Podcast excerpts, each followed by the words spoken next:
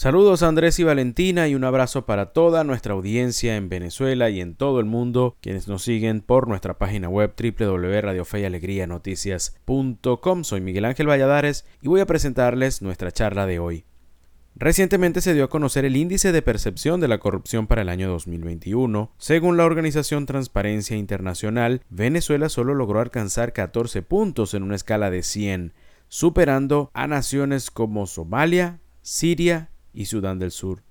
Este informe puntualiza que, además, los países que vulneran las libertades civiles obtienen de forma consciente las puntuaciones más bajas en este índice de percepción de la corrupción. Hoy conoceremos más detalles sobre este informe con Mercedes de Freitas. Ella es directora ejecutiva de Transparencia Internacional Venezuela. Puede seguirla en Twitter como arroba soymerchi a quien le damos la bienvenida a los micrófonos de En este país y la Red Nacional de Radio Fe y Alegría. Mercedes, coméntenos más detalles sobre cuál fue el resultado de Venezuela en el último índice de percepción de la corrupción.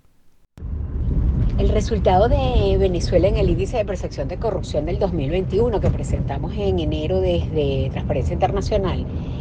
es lamentablemente como todos los años anteriores una calificación pésima, porque no es ni siquiera mala, es de las peores del mundo, entre las cuatro peores. Solamente tres países, Somalia, Sudán del Sur,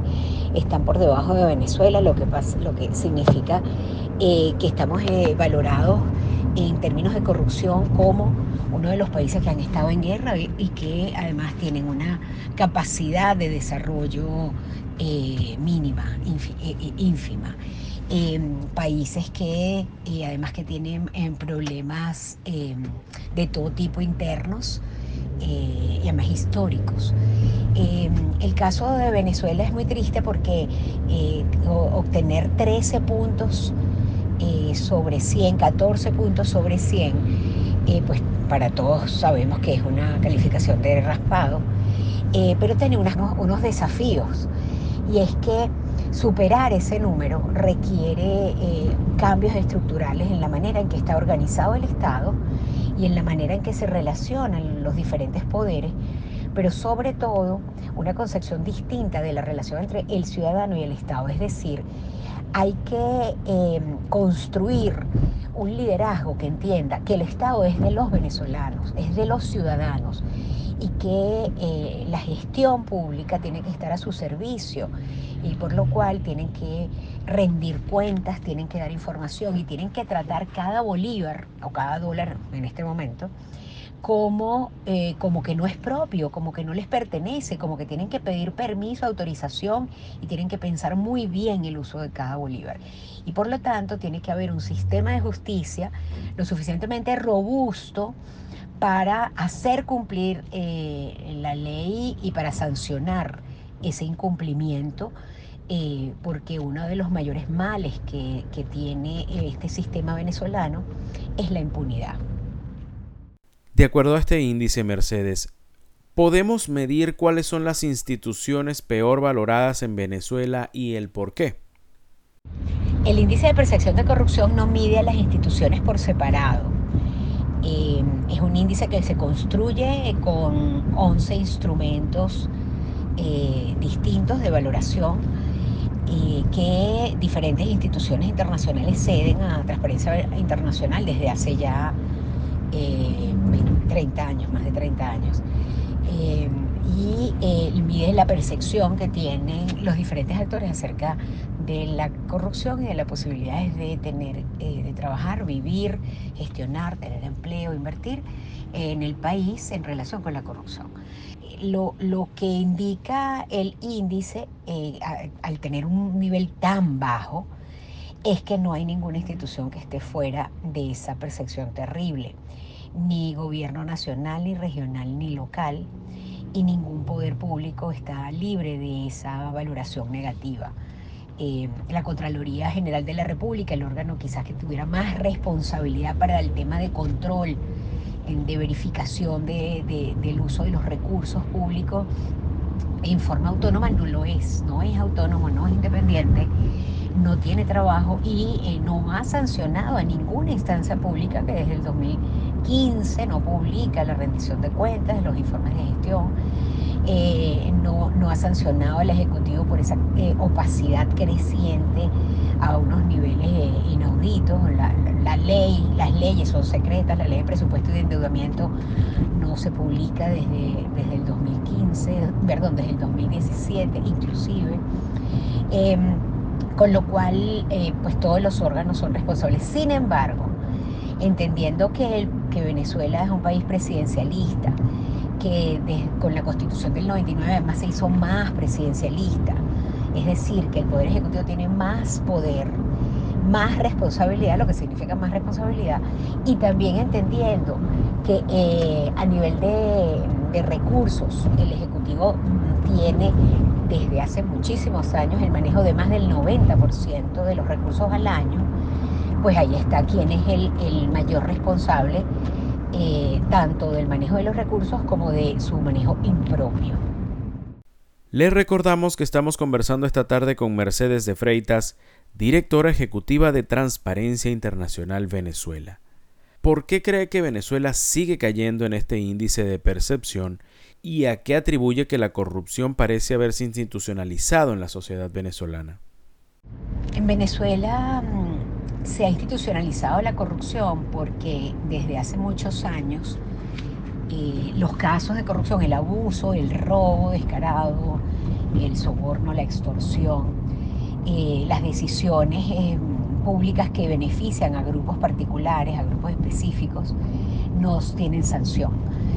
cuando nosotros hemos revisado las decisiones del Ministerio Público de, investigar, de procesar o de entregar a, los tribunales, casos para, para, su procesamiento. O vemos a los tribunales cuántas decisiones ha tomado en estos casos, vemos que pues son eh, comparados, son unos números bajísimos, ¿no? Eh, bajísimos que tienden a cero. Eh, porque los casos que se han abierto y que se han procesado ya son casos en donde se, se, sanciona corrupción quizás, pero está asociado a personas que han entre, entre comillas, traicionado a la revolución traicionado al presidente, ya sea Chávez o Maduro, eh, o que se ha salido del partido de gobierno, etcétera, ¿no? O, o son casos pequeños, o sea, de, la, de, corrupción más, más cotidiana, o casos en donde no está involucrado ningún actor importante del alto gobierno. Eso esos son los casos mínimos. Estamos hablando de que eh, ya eh, Transparencia Venezuela hemos documentado 360 casos eh, con verificación. 108 de esos casos están abiertos en tribunales de 21 países distintos a Venezuela.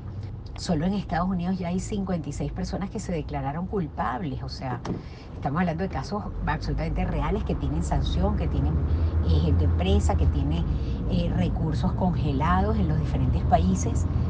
Eh, y estos casos siguen avanzando y siguen aumentando. Todos los meses encontramos casos nuevos, ese número de 108 sigue creciendo diariamente y más y más países empiezan a identificar la corrupción venezolana metida en sus finanzas,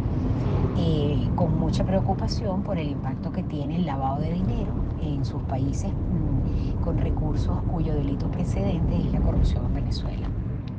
Para finalizar, ¿Cómo valora la acción de las instituciones venezolanas frente a la corrupción y cómo ve estos operativos que se han adelantado recientemente, como por ejemplo el Mano de Hierro, en los que se han visto involucrados miembros del partido de gobierno y funcionarios públicos? Eh, la institucionalización de la corrupción se ha producido precisamente por la falta de acción del sistema de pesos y contrapesos, del sistema republicano, del sistema que está en la Constitución, en donde un poder da para controlar al, otro. El, poder legislativo tiene entre una de sus tres grandes competencias es precisamente la función contralora, de seguimiento a, la gestión del resto de los poderes. Es, es una manera que tiene la estructura del Estado de verificar que se está eh, usando los recursos para lo que fue aprobado en presupuesto de cada año, que las obras se terminan con la calidad prevista, que los ministros y los funcionarios y los tribunales y los jueces no abusan de su poder. pero eso, como sabemos, no lo está haciendo hace años, que la Asamblea Nacional no convoca, no invita o no interpela a ningún funcionario público importante, relevante, o bueno, realmente a ninguno. Hace años que no se abre una investigación desde la Asamblea Nacional para casos importantes, esos casos que están abiertos afuera y que involucran eh, más de 60 mil millones de dólares entre los casos que ya han mencionado cifras y que nuestro estimado es que involucran más de 150 mil millones de dólares, solo los casos que están abriéndose e investigándose afuera del país. Eh, bueno, pero de eso la Asamblea Nacional no habla, la Contraloría General no habla, el Tribunal Supremo tampoco eh, sanciona, no, no, no procesa esos casos. Por el contrario, Venezuela se ha convertido en una protección, en un espacio libre para personas que está persiguiendo la justicia internacional. Pero además en lo pequeño, en lo común, en lo cotidiano, en lo que tiene que ver con la vida de nosotros, cada uno de nosotros, eh, pues nosotros recibimos denuncias diarias de abuso por parte de los funcionarios públicos, abusos y, delitos o,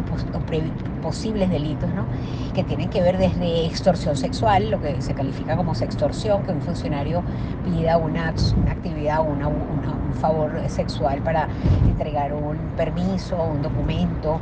una, un beneficio al que tiene derecho la persona eh, sobre todo mujeres, pero no es solamente exclusivo para mujeres, eh, pero también eh, sobornos, dinero que te piden para cualquier cosa, pago de, para obtener contratos a todo nivel, la falta de, información real acerca de, de dónde salen los permisos para las construcciones desbordadas desde las Mercedes hasta otros lugares. Muchas gracias a Mercedes de Freitas ella es directora ejecutiva de Transparencia Internacional Venezuela, quien esta tarde participó en nuestra charla hablándonos sobre el último informe de percepción de la corrupción en el que Venezuela siguió cayendo, colocándose a niveles de países africanos. De esta forma volvemos con ustedes Andrés y Valentina con más información en este país.